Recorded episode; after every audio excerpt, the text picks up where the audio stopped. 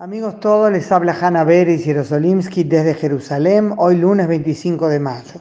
Lo ineludible hoy, aunque habría sido mejor ayer, es comentarles sobre el juicio al primer ministro Benjamin Netanyahu que comenzó este domingo. Como bien saben, varios jefes de gobierno de Israel fueron investigados por la policía y uno de ellos, Ehud Olmert, hasta fue preso acusado de corrupción mejor dicho, hallado culpable de corrupción. Pero esta es la primera vez que un primer ministro en funciones, o sea, un primer ministro que está desempeñándose como tal y no un ex que renunció, se encuentra en el banquillo de los acusados. Netanyahu es sospechoso de fraude y abuso de confianza en dos casos y en un tercero también de soborno. Él rechaza todos los cargos de forma categórica. Además está decir que es absolutamente inocente hasta que se demuestre lo contrario, si es que se demuestra. Y también que tiene todo el derecho del mundo de decir que considera injusto haber sido imputado. El problema es que Netanyahu no se limita a decir demostraré que soy inocente y que fue un error acusarme, sino que opta desde hace tiempo por atacar al sistema judicial y alegar explícitamente, lo hizo también ayer, minutos antes de comenzar el juicio, que la policía y la fiscalía se unieron con los medios de comunicación y la izquierda para quitarlo del poder mediante la fabricación de cargos inventados. Además está decir que la acusación es gravísima. A mi modesto criterio, lo más grave es que el primer ministro hable de esa forma sobre el sistema judicial del país que gobierna.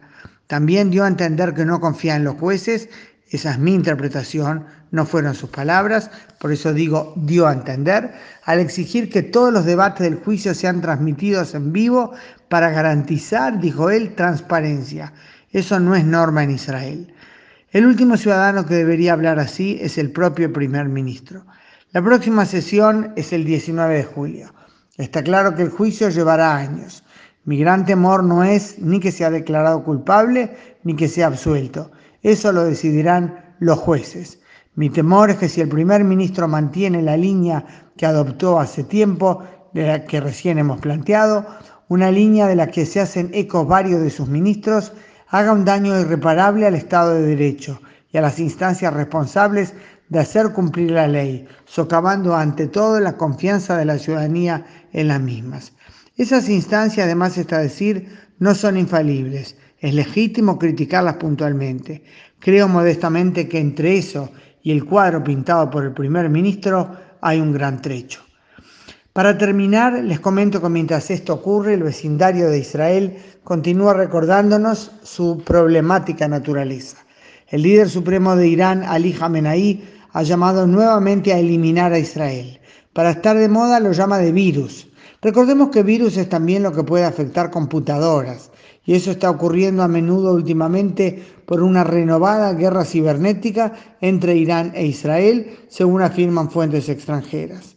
Según publicó el canal 12 de la televisión israelí, entre otros blancos atacados en Israel, hackers iraníes trataron de sabotear el trabajo de instituciones científicas de investigación en Israel que están trabajando en el desarrollo de una vacuna contra el coronavirus.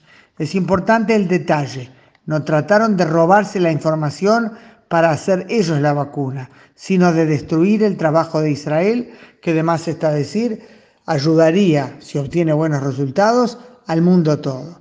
Una nueva prueba de lo oscuro del régimen de los ayatoras.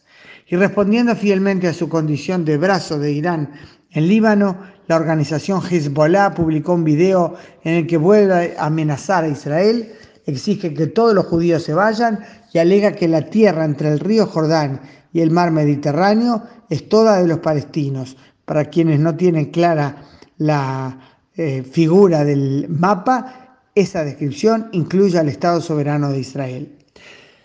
Yo diría, pobrecitos, dan lástima. Igual hay que estar atentos porque los fanáticos que dedican sus esfuerzos a odiar a sus vecinos y no aportar a sus pueblos son peligrosos. Irán y Hezbollah fomentadores del terrorismo.